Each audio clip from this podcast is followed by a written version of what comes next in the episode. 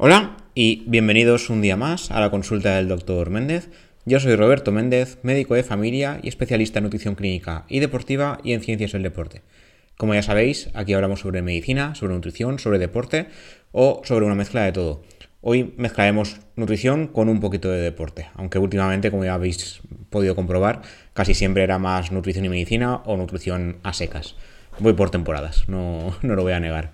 Hoy volveremos a hablar de la pérdida de peso y sobre cómo adelgazar bien, porque el gran porcentaje de las ocasiones se suele hacer mal y por eso se produce el efecto rebote, porque no, no es fácil. La verdad es que no es tan fácil como se suele vender. Y hablaremos un poquito más allá de la dieta, porque normalmente se suele hablar de la pérdida de peso como dieta y ejercicio o calorías que entran por calorías que salen, el metabolismo, demás. Hemos hablado sobre todos estos temas en los sesenta y pico episodios que llevo hasta ahora y creo que ahí he dejado ver que hay muchas cosas que hoy en día siguen fallando, que hoy en día nos siguen vendiendo y que por desgracia mucha gente se sigue creyendo, porque no es tan fácil. No es tan fácil como, no, si restas calorías porque haces más ejercicio o porque comes menos de lo que necesitas, al final acabas perder peso. Y perdiendo peso, perdón. Y hay gente que no llega a ese punto. De hecho, se llega al, al punto de que el cuerpo se para, o sea, paramos la pérdida de peso aunque comamos muy poco y de hecho hay gente que incluso con una dieta hipocalórica, es decir, más baja en calorías de lo que su cuerpo precisa, eh, llega incluso a engordar. Y dices, ¿qué, está pasando aquí? Claro, el cuerpo es sabio, se adapta a las circunstancias, como ya hablamos en el, en el capítulo sobre el metabolismo rápido y metabolismo lento, y seguimos cometiendo el error de, de, creer que todas las calorías son iguales, como también hablamos en el capítulo de errores sobre la pérdida de peso. Hoy, aparte del tema de la dieta, como ya comentaba al principio, hablaremos sobre otras cosas más allá de la dieta que hay que tener en cuenta y que si bien esto no es ciencia 100% exacta, sí que hay que tenerlos en cuenta porque es posible que la pérdida de peso o bien tarde más o, bien no, no, se llega al punto que queremos por culpa de estos factores que realmente algunos se pueden controlar y otros no. ¿Vale? Eh, lo ideal, como ya sabéis, es perder peso en forma de grasa mientras se mantiene la masa muscular, porque uno de los errores que creo que comenté en aquel capítulo de hace ya bastante tiempo era eh, que la gente busca perder peso y sin más, o sea, ver que la báscula te dice que tienes un kilo menos y la gran mayoría de veces al principio de la pérdida de peso lo que se pierde realmente es mayoritariamente agua e incluso una parte de músculo. Y lo que se, lo que se debería buscar, porque no se suele hacer así, lo que se debería buscar es mantener toda la masa muscular posible, que mantenerla 100% diría que es imposible o cercano al imposible, pero al menos que sea lo mínimo posible y que todo lo que se pierda sea realmente grasa, porque la masa muscular es importante para la salud y para sobrevivir en sí. En, lo más habitual es que la mayoría de la gente se plantee expectativas temporales, rápidas y poco realistas, buscando grandes pérdidas en muy poco tiempo. Esto, como ya intuiréis, es un error y lo que se acumula durante años no se puede perder en unos días, por mucho que nos vendan las dietas milagro o el gurú de turno. Entonces, hoy repasaremos algunos conceptos sobre pérdida de peso y maneras saludables de llegar a ella. Os enlazaré también eh, un par de artículos que, escribí sobre el tema. Y uno de ellos se centra sobre todo en, estos factores clave a tener en cuenta más allá de la dieta como tal. En la pérdida de peso, real, o sea, lo básico es que se deben consumir menos calorías de las que se gastan. Eso es así.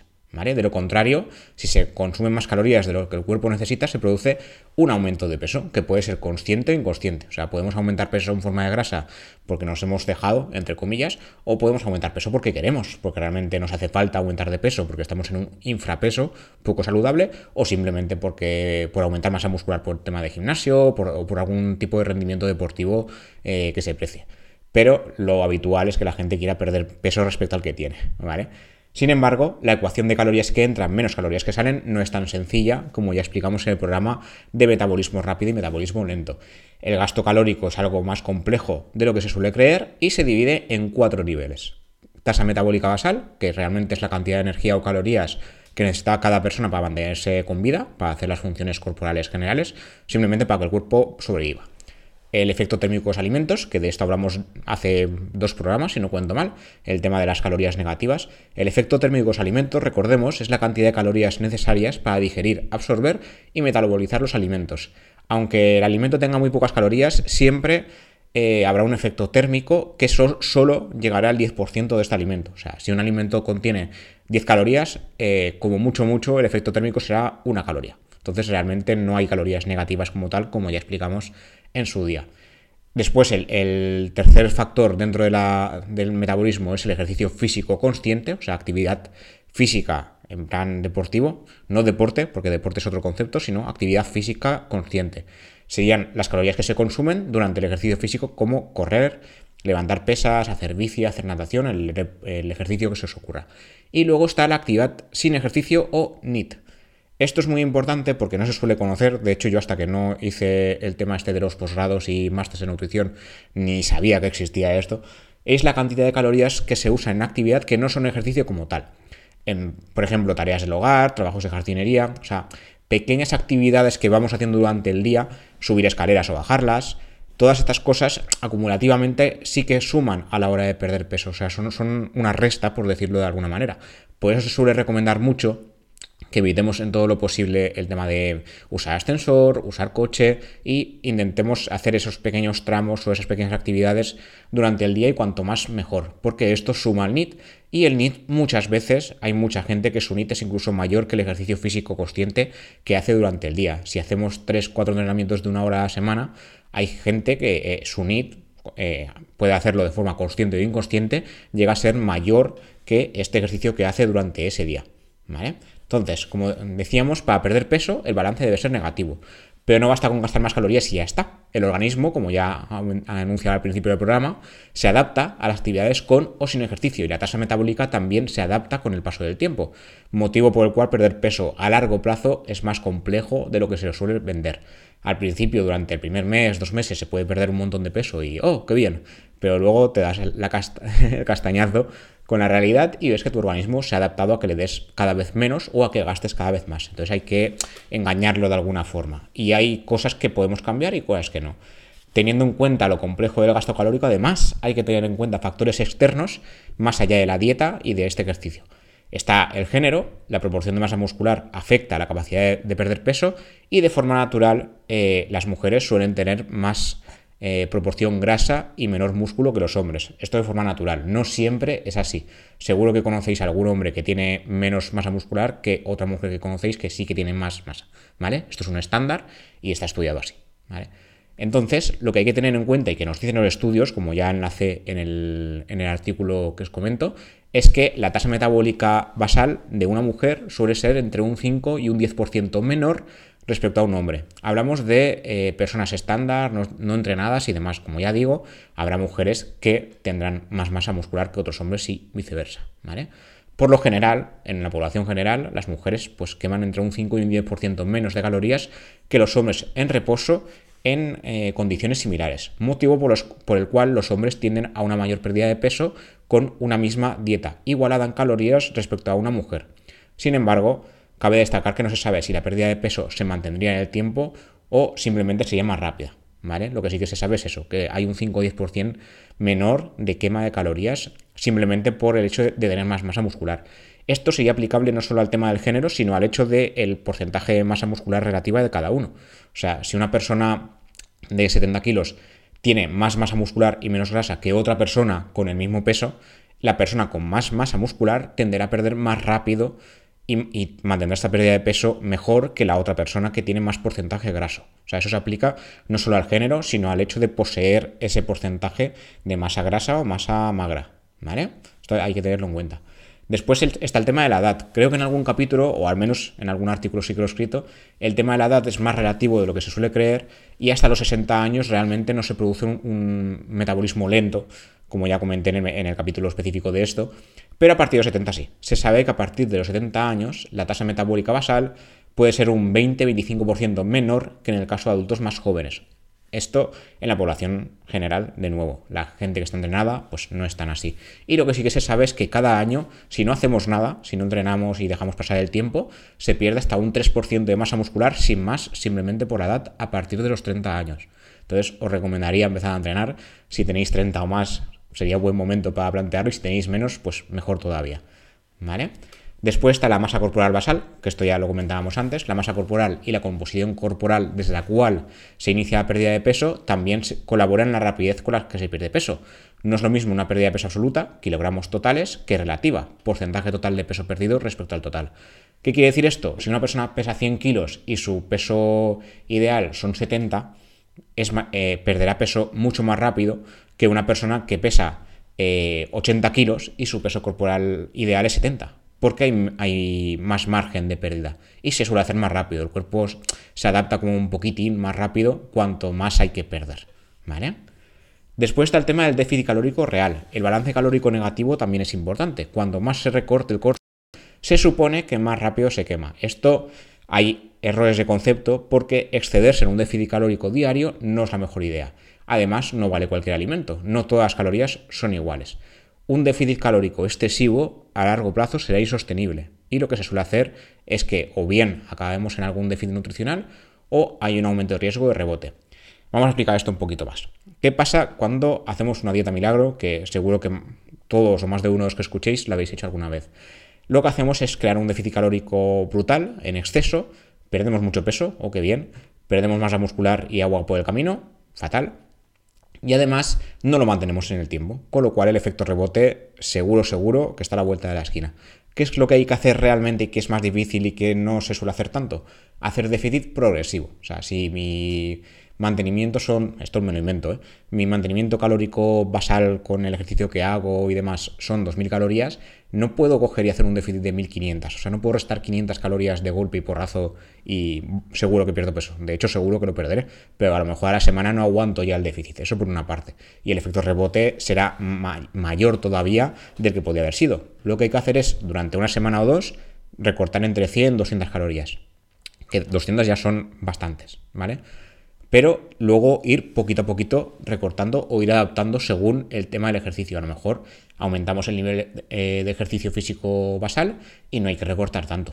¿Vale? Si mi nivel calórico son 2000, pero yo me pongo a hacer más ejercicio habitual, a lo mejor mi nivel calórico basal ya no serán 2000, ya serán 2200. Entonces, ¿ahí qué tengo que hacer? ¿Tengo que quedarme en 2000? O puedo quedarme en 2000, es una opción, o hacer 1900, o sea, recortar solo 100, ¿vale? Parece una tontería, pero lo que se ha visto es que si se hace de manera progresiva durante el tiempo, la tasa de éxito es superior y la tasa de efecto rebote suele ser menor. ¿Se puede evitar 100%? Pues no, ¿vale? Hay gente que se adapta de una manera y hay gente que se adapta de otra. Pero según los estudios hay menos riesgo de efecto rebote y más porcentaje de éxito si se hace de esta forma progresiva, ¿vale? Luego está el tema del descanso, que tampoco se suele tener en cuenta. Una escasa cantidad y mala calidad del sueño no afecta solo a las emociones, sino también a la pérdida de peso. Se sabe que una sola noche de privación del sueño aumenta el apetito, sobre todo a, cargo de alimentos que son densos en calorías y bajos en nutrientes, es decir, a la típica bollería, ultraprocesados y demás. El cuerpo está hecho así y cuando no duerme lo pasa mal en diferentes sentidos. Olvidar la importancia del sueño cuando se busca perder peso es peligroso. ¿Vale?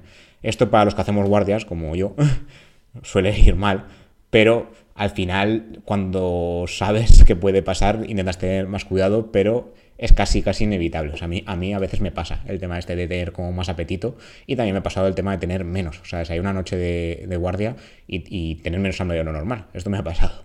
Pero sí que me ha pasado justo lo contrario, el tener más hambre normal, sí que me ha pasado más una vez y simplemente es tenerlo en cuenta para intentar no pasarse. Habrá días que se puede, días que no, no pasa nada, el, ser humano es así, no hay otra. Y el último factor que puse aquí son los otros. O sea, hay diversos factores que es un poco como un cajón desastre y que hay gente que le afectará y gente que no. Toma de medicaciones. Se sabe que hay medicaciones que aumentan el peso sin más. O sea, es una cosa que no llegamos a controlar. ¿Cómo aumenta el peso? Porque aumenta el apetito. Hay ciertos antidepresivos, ciertos antipsicóticos y cierta medicación a nivel de metabólica, como es el caso de algunas medicaciones para personas con diabetes, que aumentan el apetito y aumentan el peso en consecuencia. Esto hay que tenerlo en cuenta e intentar controlarlo, pero hay veces que no se puede. ¿vale? Hay enfermedades que aumentan el apetito y aumentan la ganancia de peso. La genética también es importante en algunos individuos. Hay gente que simplemente pues, come menos porque tiene menos apetito de forma genética. Y hay gente que come más porque tienen eh, ese apetito de forma natural. Esto se puede moldear, pero cambiar 100% no es imposible, pero es bastante complicado. Y luego está el patrón de la dieta yo-yo, donde se producen pérdidas y recuperaciones de peso de forma continuada. Someter al cuerpo a dietas yo-yo, o sea, hacer grandes pérdidas de peso y luego grandes efectos rebotes de forma continuada durante los meses o los años, afecta y mucho. Entonces, no intentemos perder peso eh, porque llega la época del verano y me tengo que poner el bikini o el bañador de turno y luego me da igual si vuelvo a, a reponer lo que había perdido incluso más, porque la próxima esto será, irá complicando el ciclo, ¿vale? Entonces cuando vayamos a hacer la pérdida de peso hay que hacerla con cabeza y saber que el largo plazo es importante no solo para la salud, sino para el cuerpo en general. Luego, para terminar, en este artículo también puse el tema de qué dieta es la mejor para adelgazar. Pues no hay ninguna, no, existe la, la, mejor dieta para adelgazar. Esto es una falacia, ¿no? Que nos han ido vendiendo.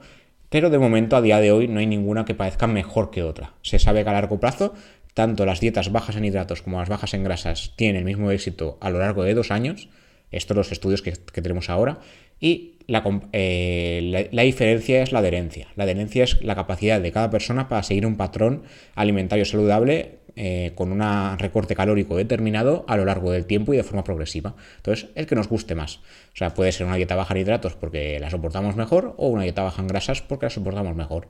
Pero depende de cada uno. Yo, por ejemplo, eh, dietas altas en grasa como tal, o sea, una dieta cetogénica no he hecho nunca, aunque justamente mi trabajo de fin de máster, que en algún momento os lo he comentado en el podcast, era de dieta cetogénica y rendimiento deportivo, sobre todo aplicado al rendimiento deportivo. En algún momento haré un programa sobre el tema si os interesa. La verdad es que estuvo interesante hacer ese trabajo, pero yo nunca la he hecho. No, no es una cosa que me llame la atención porque tanta grasa y poco hidrato, no sé. Pero ir recortando hidratos sí que lo he hecho y sí que he visto que se pierde peso, pero no se puede mantener mucho más allá porque el cuerpo se adapta y al final dejas de perder peso. Esto es lo que hay.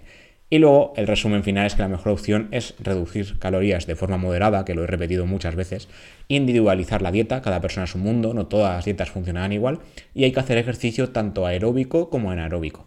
Se suele creer que el ejercicio aeróbico, correr, salir a andar más, salir a hacer natación, ciclismo es el mejor para perder peso, pero lo que hace este ejercicio a lo largo plazo es quemar también músculo que nos hace falta. Entonces, para eh, mantener ese músculo, hay que hacer ejercicio anaeróbico o eh, de, mantenimiento muscular o de ganancia muscular si queremos. Ya sabéis que cuanto más masa muscular, más fácil será ir quemando grasa.